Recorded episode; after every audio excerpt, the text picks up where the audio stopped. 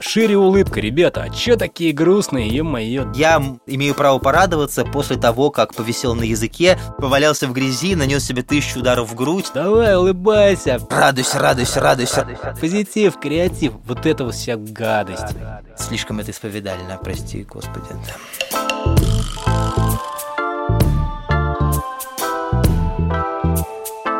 Здравствуйте! Вы слушаете подкаст «Отвечают сирийские мистики». Это мы его ведущие. Меня зовут Филипп Дедко, я главный редактор проекта «Арзамас». А, Меня зовут Максим Калинин, я шеф-редактор проекта «Познание» и руководитель семинара «Сирийские мистики» в лаборатории нужных вещей.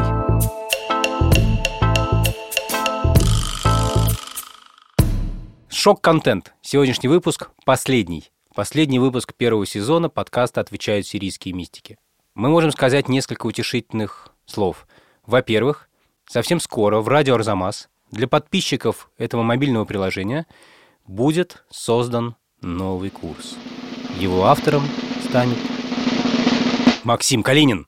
Курс будет посвящен сирийским мистикам, всему тому, что, о чем мы с Максимом не смогли поговорить в нашем подкасте, и он будет невероятный.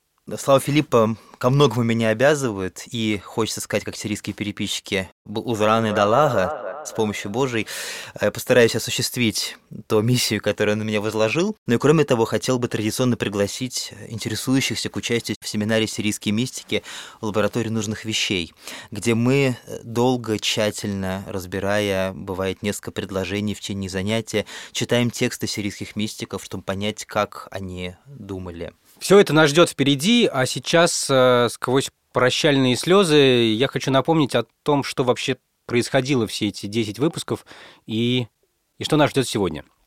Мы говорили в этом сезоне об удивительных людях, которые жили более тысячи лет тому назад. Они, эти люди, знают, как жить в мире полном трудностей, что делать с чувством страха и чувством вины, как сделать гнев своим другом, а это все чаще становится все более актуальным вопросом, и как превращать критику в то, что они называли тишина сердца. А еще как находить силы, если их вообще больше нет. И все то время, что мы с вами говорим, Максим, я пытаюсь разгадать одну загадку, и вот напоследок в этом нашем финальном эпизоде предлагаю ею заняться. Загадка, которая живет в ваших, Максим, рассказах на протяжении всего этого нашего первого сезона. В общем-то, с учетом люб- любови или любви сирийских мистиков к загадке, одной загадкой больше, одной загадкой меньше, я уже ничему не удивлен. Вот смотрите, вы наш связной, связной с людьми, которые жили, мягко говоря, в очень сложных условиях. Пустыни, скалы, политические репрессии, распри внутри этого движения, внутри молодой церкви, опасности на каждом шагу, акриды, арабские завоеватели, что угодно. И, конечно, ожидание конца света, и даже, как вы говорили в одном из первых выпусков, все бывало настолько страшно иногда, что было понимание, ощущение, знание, что ты живешь просто внутри конца света, что он уже случился. И это во-первых. Во-вторых, мы говорили о том, что сирийские мистики, они одни из создателей христианской традиции. А мы видим, даже те, кто в церковь ходят нечасто или вовсе не ходят, есть ощущение, что эта церковь очень суровая, серьезная, что службы ее очень мрачные, и только Пасха, да и то не во всех приходах, веселая, радостная служба. Короче говоря, молись и кайся, и бойся. Но при этом все, что мы обсуждали, все эти разговоры, все эти 10 бесед, говорит об обратном, что сирийские мистики часто говорят о радости и не о мраке, а о свете. И мне бы ужасно хотелось понять, что они были за люди, чему они радовались в своих угрюмых, сложных условиях, почему эта радость ушла из религии в той или иной степени. И если совсем обострять, то как монахи, ушедшие в пустыню и ушедшие в монастыри, смотрят на мир как на праздник. Как им удается быть несуровыми и сохранять вот эту, вот эту радость, о которой вы говорили. Они улыбались, они шутили, у них было чувство юмора. Да, вопросов, вопросов много. Я как-то хотел вдогонку сказать, что тезис о мрачности богослужений православной церкви может быть, и стоит оспорить, потому что содержание этих текстов тоже часто предполагает радость. Но вы верно заметили, Филипп, что часто даже на, даже на Пасху в самом деле лица выражают скорее усталость, нежели радость. То есть это, это проблема, о которой многие священники говорят, и действительно у этого есть истоки, которых, думаю, мы коснемся. А вот что касается чувства юмора, то мне вспоминается, опять же, когда Исаак Сирин мягко называет мудрецами или умниками или премудрыми тех людей, которые не дают монахам заниматься созерцательной деятельностью, или когда, когда Исаак Сирин говорит про своих противников, что ну они-то более совершенные, чем я, они могут себе такое позволить, а я себе такого позволить не могу. То есть, ну, опять же, я думаю, что он, может быть, искренне так считал, но в этом есть тоже доля иронии своей. Да, понятно. Но э, я помню, что вы рассказывали, что жизнь Исаака Сирина была совсем-совсем непростой. Ему удавалось сохранять чувство радости? Она была непростой в самом деле. Мы немного про нее знаем. Мы знаем, что он был увезен со своей родины, потому что родился он в Катаре, и известно, что он занимал важную ниневийскую кафедру и покинул ее. Один из источников сообщает, что он э, понял, что люди не готовы буквально исполнять Евангелие, что богатые люди не готовы помогать бедным и считают, что Евангелие тут ни при чем. Ну, может быть, по другой причине он кафедру свою оставил, то есть он стал изгнанником. Для традиционного общества стать изгнанником – это очень тяжелая судьба. Более того, Сабина Кьяла, один из главных исследователей творчества Исаака Сирина, считает, что он не просто так ушел в Хузистан, в юго-западный Иран, а не вернулся в Катар. Он считает, что в Катаре были свои трудности э, для людей, исповедующих христианство, что он просто не позволили ему туда вернуться. Ну, то есть так или иначе он то лишился, он, он лишился и родины, и, родины, и кафедры, получается. Он лишился и конкретного места в церкви, и конкретного места, к которому он привык у себя дома. Но при этом, вот я сейчас перевожу очередной его текст, я перевожу его длинную молитву из третьего тома, и эта молитва, она исполнена на благодарение. То есть это человек, который не имел дома, которому было очень трудно, и который к тому же по преданию ослеп довольно рано, он постоянно благодарил. Он говорил, что твоя радость меня опьяняет. Он говорил, что когда он думает о Боге и о его любви, то он не может сдержать себя. У него льются слезы, и он приполняется радостью. Кстати, вот именно слово радость он использует? Он очень часто использует слово радость, э, часто использует слово восторг, часто использует слово опьянение, как и другие сирийские мистики. Ну, радость по-сирийски это хадуса. Мы знаем басимуса, это сладость и благость, и он в этой молитве тоже это слово повторяет. Он выше говорит в третьем томе, что басимуса это основа любой доброты добродетели, а тут он говорит, что божественный Басимуса его заставляет радоваться. И Хадуса он тоже говорит. А так, вообще, переводя Иосифа Хазаю, его текст о пяти знамениях действия Святого Духа, я столкнулся как переводчик с проблемой. Иосиф Хазай использует восемь терминов подряд, выражающих радость. Сколько? Восемь. Восемь терминов, да. А вы можете их назвать? Давайте я их сейчас прочитаю по Ватиканской 509 рукописи. Отличный источник. Да. Хадуса, Бьяса, Руаза, Шуха, Зуммара, Гуллала, Тешбухта, Румрама. То есть на каждое из этих слов вы ищете русское соответствие. Они, да, это да. такое странно, они это ведь не однокоренные слова, по крайней мере, на не, не, не однокоренные. Румрама, есть такое слово рама, высокий, рамрем – это поднимать, возна... Э, возносить. рамрем – поднимать, возносить, а румрама – это глагольное имя, возношение. Там ты ж бог, ты шуфха, и то, и другое означает слава, имеется в виду прославление. То есть это разные а, способы, а, выражения, да? разные способы выражения ликования. И по-русски я это передал так – Радость, восторг, ликование, восхваление, псалмопение, словословие, хвала и провознесение.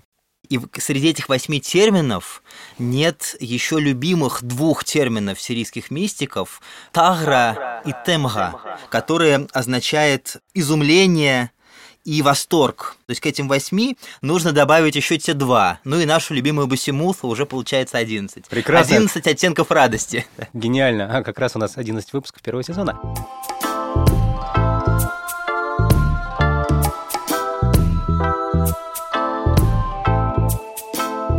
Меня есть теперь любимая книга, как я уже рассказывал в самых первых э, наших выпусках. Это «Дневник отца Александра Шмемана».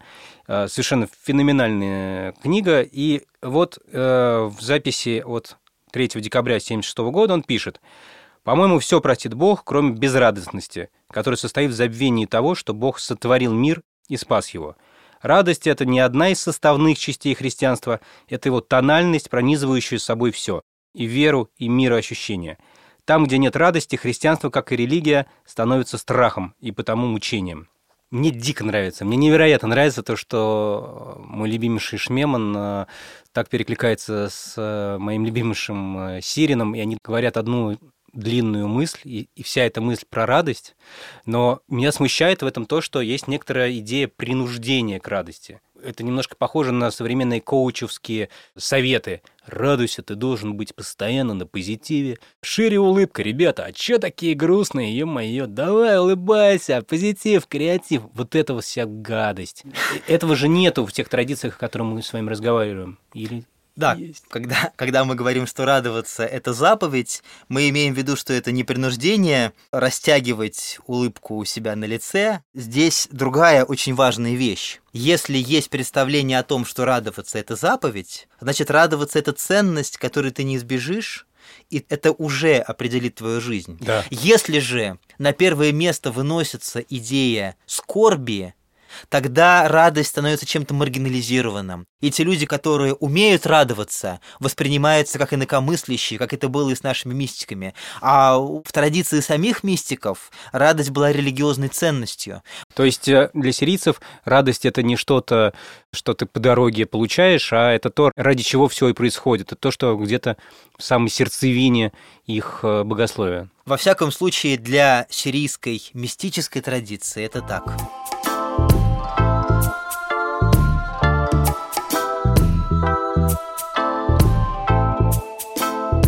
Максим, откуда у сирийских мистиков вообще эта идея, что надо быть радостным? И, соответственно, нужно иметь 8, 9, 10, 11 слов, которые это состояние выражают. Я бы сказал, что здесь двоякий ответ. С одной стороны, у них были для этого свои мистические основания, о которых мы скажем, но в первую очередь нужно сказать, что в своих первоисточниках по крайней мере, на уровне новозаветных текстов, христианство — это религия радости, хотя очень часто не похоже на это. Потому что, ну, вот Христос же говорит на горной проповеди, ты когда постишься, умой лицо твое, помажь голову твою. Вот, я никогда вот. не понимал это место. Это... Да, помазать голову, но фактически это использовать косметику, это прихорошиться, что? это выглядит хорошо. Потому что на Ближнем Востоке масло – это косметика. Так вот, когда Христос говорит, ты когда постишься, не делай лицо свое унылым, не показывай, что ты такой грустный, скорбный. А дело в том еще, что для Ветхого Завета, опять же, пост характеризуется как смирение души, смирение, уничижение, то есть ты пребываешь в стеснении. Кроме того, пост для древнееврейской традиции, да, впрочем, и для современной еврейской, это полное воздержание от еды. То есть явно то, что не располагает к большой радости. Да уж. При этом Христос говорит, что ты будь постящимся тайно, а внешне будь веселым, радостным, пусть никто не догадается, что ты постишься. То есть он, он подчеркивает, что не нужно ходить с унылой физиономией. И опять же, если говорить про эмоции Христа, которые очень богато описаны в Евангелии, мы не знаем, смеялся ли он, то есть в канонических Евангелиях это не упоминается, но то, что он радуется, упоминается неоднократно. Он радуется за учеников, как за детей, когда он говорит, там упоминается этот момент в Евангелии от Луки, «Славлю тебя, Господи, что ты скрыл это от мудрых и дал это младенцам, имея в виду своих учеников. Он за них именно радуется. И апостол, Павел, Павел говорит, да-да-да, вот, да, всегда радуйтесь. Поэтому основания в новозаветной традиции были, но удивительно, как в последующей истории христианства это могло забываться. Вот мой друг написал книгу, в которой он он применяет представление об осознанности, очень популярное сейчас, к рождественскому посту как встретить пришествие, при, приход Христа и пост воспринять не как время сокрушения, скорби, печали, тоски, уныния, а как времени радостной встречи Христа. Так, и, и он отдал эту книгу на рецензию богослову одному и православному. И он написал, что вообще это не православная книга, это не православный подход, при том, что он там цитирует апостола Павла, то, что там, говорит, вот этот автор считает, что мы уже спасены, и надо радоваться, а традиции в православной церкви это противоречит. И, ну, в общем, я не буду эту рецензию пересказывать, там получается, что рецензент фактически наезжает на апостола Павла. То есть потребность в унынии, в дисциплине, в вине очень сильная, и получается так, что и Новый Завет часто оказывается неправославной литературой в глазах некоторых носителей традиции. Но мистики, как люди, которые актуализировали Нагорную проповедь, эту радость считали для себя важным основанием это не просто бонус для тебя, что вот я имею право порадоваться после того, как повисел на языке, повалялся в грязи, нанес себе тысячу ударов в грудь, так уж и быть, немножко порадуйся. А они воспринимали это как свою обязанность. То есть радость – это главная цель, радость в Боге – это... Это, это, это главная это цель, да, но не, но не то, что ты себя заставляешь радуйся, радуйся, радуйся, а они имели в виду, что человек, который смог открыть для себя Бога, он не сможет не радоваться. Если ты еще не радуешься, ты просто еще не достучался, тебе еще не открылась дверь. И стучи в эту дверь, не теряй, не теряй надежды. То есть здесь не было такого призыва, как в одном известном стихотворении, которое я не буду, наверное, цитировать из-за лексики. Знаете, как Ландау говорил, что человек обязан быть счастливым. Вот примерно то же самое. Нет, давай все-таки процитируем. Это любимое стихотворение продюсера нашего подкаста, магистра Лизы Марантиди, стихотворение Александра Дельфинова как раз про «Радуйся». Мы можем попросить Александра Дельфинова прочитать нам или даже пропеть фрагмент этого стихотворения. Кажется, оно имеет отношение к делу. Знакомый кот валяется во дворе. Пасть разевает, солнцу подставляя живот. А я на почту шагаю в апреле, как в декабре. Холод, холод, черный холод во мне. И вот я молюсь на ходу, Шива всемогущий, Иисус Господь, ну нет больше сил терпеть эти состояния, забери меня отсюда или что-то сделай хоть, реальность гранена, режусь об эти грани я. До почты два километра, шагаю, не колет бок, под мышкой папка со всей дерьмо документацией, как вдруг на углу у аптеки, бац, мне явился Бог и заявил, сияя радужно, «Саша, надо радоваться! Радуйся, что тебя не пи***ят ногами двенадцать жлобов.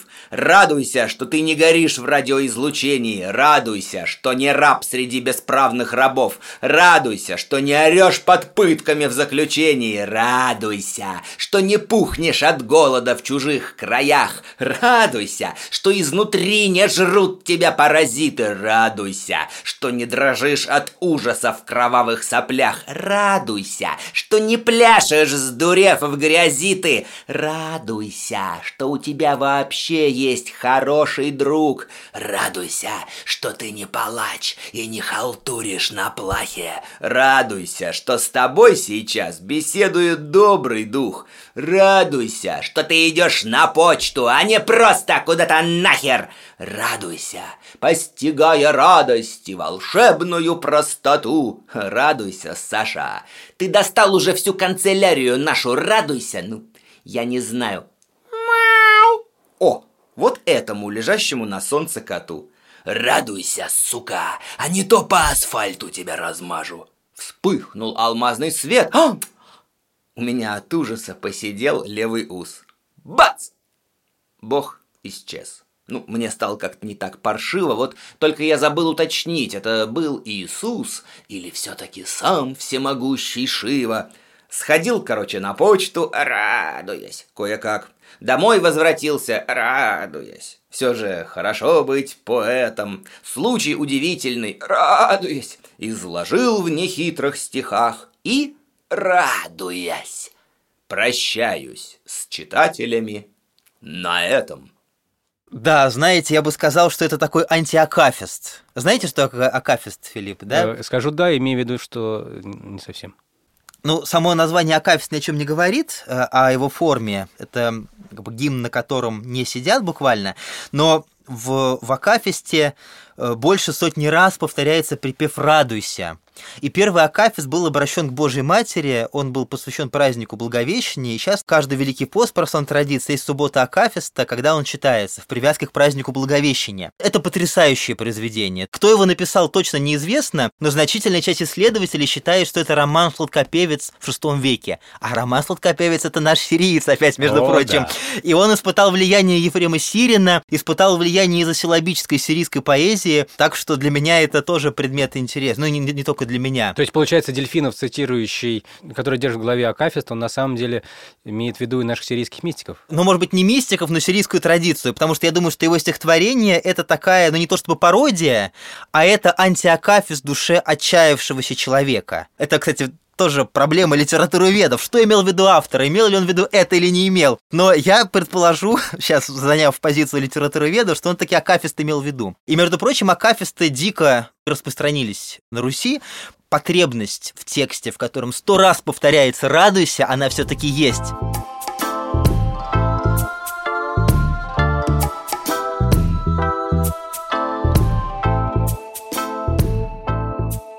11 слов для обозначения радости. Я по-прежнему не могу вместить в себя этот удивительный факт.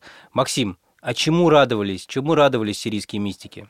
Знаете, сначала приходит в голову ответ, что они радовались божественной любви, или радовались божественной красоте, или бесконечности, которая открывается людям в этом опыте. И все это верно, но вернее замечание Исаака Сирина о том, что настоящая радость не имеет причины. Радость, у которой нету причины? Нет внешней причины. Нет внешней, понятной, рациональной причины. То есть Исаак Сирин и Иосиф Хазай на этом настаивают, что настоящая любовь и радость причины не имеет. А с чем это с чем можно сравнить эту радость, у которой нет внешней причины, из того, что нам знакомо в наших, в наших домашних условиях? Мне кажется, это можно сравнить с радостью от э, общения с любимыми людьми, от общения с друзьями. Ну, то есть они сами являются этой причиной, но человек как личность – это причина совершенно в ином смысле. Если мы счастливы с кем-то рядом, то мы, ну, как мне кажется, мы не зависим от внешних обстоятельств, то есть это все все равно оказывается вторичным.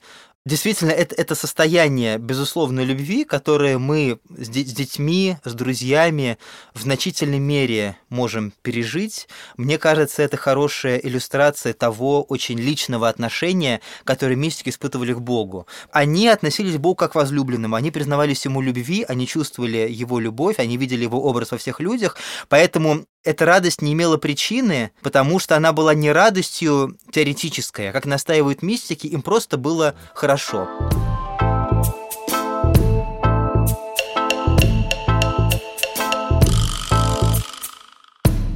Максим, поскольку мы скоро с вами расстаемся на неопределенное время, и первый сезон нашего подкаста заканчивается, я не могу вас не спросить, а как эту радость постоянно внутри себя создавали сирийские мистики? Видите, я так закамуфлированно хотел сказать, что встреча с вами для меня это большая радость, а сейчас э, они не предвидятся. Как сирийские мистики эту радость внутри себя постоянно возобновляли? Я думаю, как ответить на ваш вопрос, без того, чтобы не вдаваться в описание, как бы сейчас сказали, практик да. мистиков. То есть сам рецепт прост. Открыть дверь простите за неуместные сравнения, как в детской шутке, что слона в холодильник просто поместить, открыл холодильник, поместил слона и закрыл.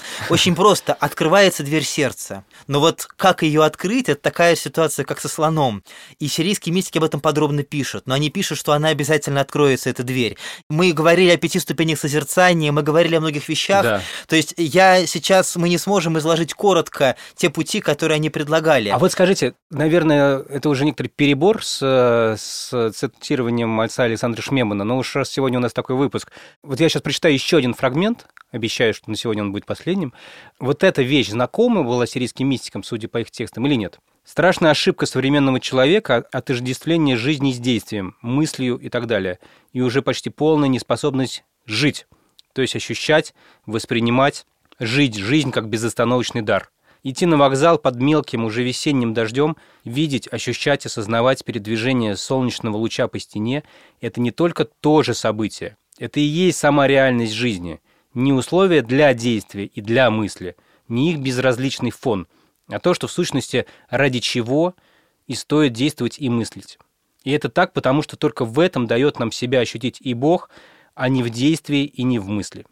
Угу. То есть фактически описание и созерцательного опыта тоже. Да, да? то есть э, того, что ты в моменте видишь жизнь, как она есть, воспринимаешь ее как дар, и из-за этого к тебе приходят э, ощущение радости. Помните, как в песне Леонида Федорова и Дмитрия Озерского «Хотя бы раз радуюсь». Хотя бы день, хотя бы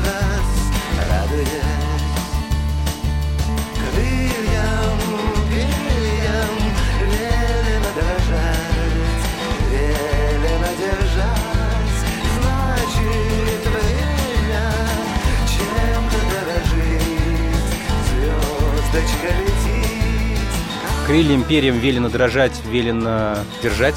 Короче говоря, велено, велено радоваться опять. Удивительно, да. Действительно, то, о чем говорит отец Александр, это похоже на описание созерцания здесь сейчас. Опять же, мы помним, что первая ступень созерцания у мистиков – это созерцание творения как дара. Ты видишь уже не просто предмет, а ты видишь в этом дар. Не просто умом говоришь, это дар, а ты чувствуешь, что это дар. И это уже источник радости, который сказал отец Александр. Почувствовать жизнь как дар, именно почувствовать, не понять. Именно это... почувствовать, да, понять, что это есть дар любви. Вот думая об этом, я звучит во мне голос христианского блогера из Беларуси, Руслана Ероцкого, одного из наших слушателей, которому я очень благодарен. Он буквально вчера, когда мы готовили к сегодняшнему выпуску, написал а мы записываемся мне... в, сам... в, в дни, когда да, мы... проходит Да, первые... сегодня 13 августа, да, да когда... Мы еще не знаем, что Мы, что мы не знаем, вы. что сейчас происходит, когда, да, когда вы нас слышите, но вот прямо сейчас э, мне пишут друзья из Беларуси, которые живут христианством. Один из них переводит э, христианских мистиков и священнослужитель. Вот один из них, э, вот как Руслан Ероцкий, занимается миссией в, в Африке, вот, а прямо сейчас он в Минске, и он говорит, ну скажите, как можно радоваться, когда происходит такое? Да. Вот в самом деле, как можно говорить об этом источнике радости сирийских мистиков, когда такое, как они могли, у них же тоже похожее происходило, что каким образом можно эту радость испытать? Это очень болезненный вопрос, и думал я об этом. И ответ я нахожу в словах Федора Мапсуистийского, которые для сирийских мистиков были тоже основополагающими. И вот Федор Мапсуистийский говорит, что церковь, как тело Христова, что она станет Церковью Христовой в будущем веке, когда все люди достигнут преображения в Боге. Что мне сейчас важно в этой мысли? Он говорит здесь о глубокой солидарности со всеми людьми. И вот это, эта мысль Федора о будущем всеобщем преображении была тоже источником их радости. Они испытывали глубокую солидарность со всеми людьми, в ощущении того, что все призваны к этому дару. И я думаю, что эта глубокая солидарность с каждым человеком помогала им переносить, ну, сохранять радость, испытывая при этом глубокое сострадание к тем людям, которые сами испытывали несчастье, ну и при том, что сами они тоже претерпевали какие-то несчастья, подражали им. То есть радость сирийского мистика не эгоистична, эта радость может пробиваться сквозь слезы. То есть, с одной стороны, у них есть идея внутреннего покоя, с другой стороны, Исаак Сирин повторяет про боль сердца. Ты испытываешь боль в сердце, которая родственна страданиям Христа.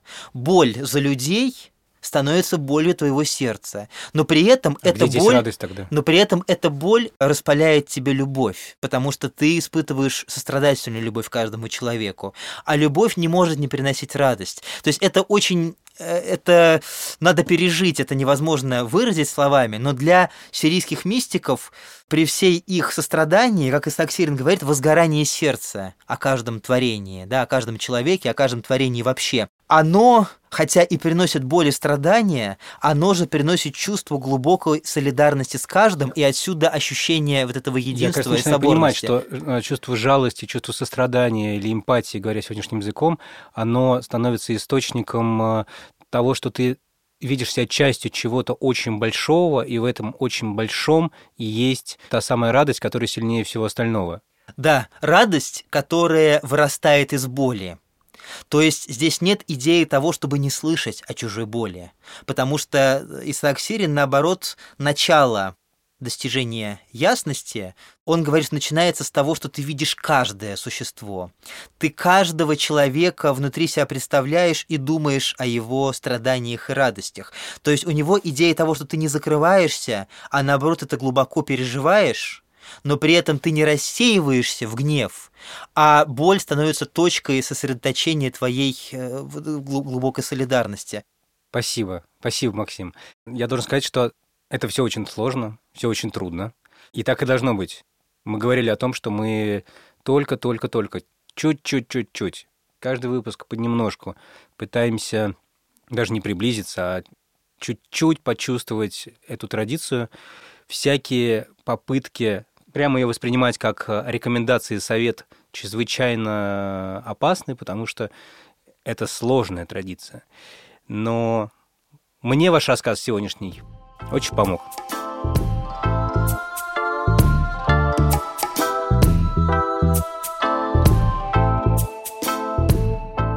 Ну что ж, Максим, давайте прощаться. Но прежде чем э, говорить до свидания или еще какие-нибудь прощальные слова, скажите, вот если бы здесь среди нас сидели сирийские мистики, и они хотели бы сказать что-нибудь напоследок, что бы они сказали? Знаете, я э, не решусь сейчас сказать какой-то простой императив от имени мистиков, потому что этот императив слишком, слишком большую ответственность подразумевает. Понимаю. Я бы, наверное, вспомнил, как Иосиф Хазая заканчивает свой трактат о духовной молитве. Один из текстов мистических, который, кстати, доступен в сети, где он описывает как раз отверзение сердца, как сердце открывается. И он заканчивает словами «Это есть славное видение Спасителя нашего, который по своей милости пусть удостоит его каждого, состоящего из плоти и костей, наслаждения этими тайнами. Здесь таинственно, а там в действительности. Вот здесь ключевые слова. Наслаждение, Наслаждение тайна и видение его, да. Ну, а если говорить еще короче, то они призвали бы радоваться, они бы сказали «радуйтесь». Хотя это слова день, Павла, и на самом деле это те слова, которые соответствуют идее сирийских мистиков. Знаете, опять, если говорить о русской традиции, есть такой человек удивительный, первой половины XIX века, русский мистик Серафим Саровский, О, да. про которого очень много разной информации, и спорят исследователи, что достоверно, а что недостоверно, но вот про него известно, что он каждому обращался «радость моя».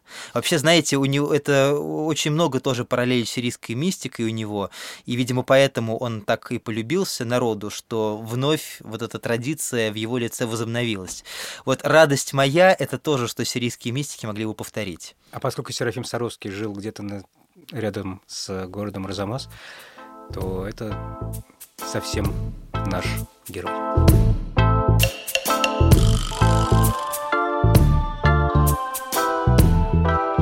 И нам осталось сказать э, огромное спасибо тем, кто создавал и создает этот подкаст, эти 11 с половиной выпусков.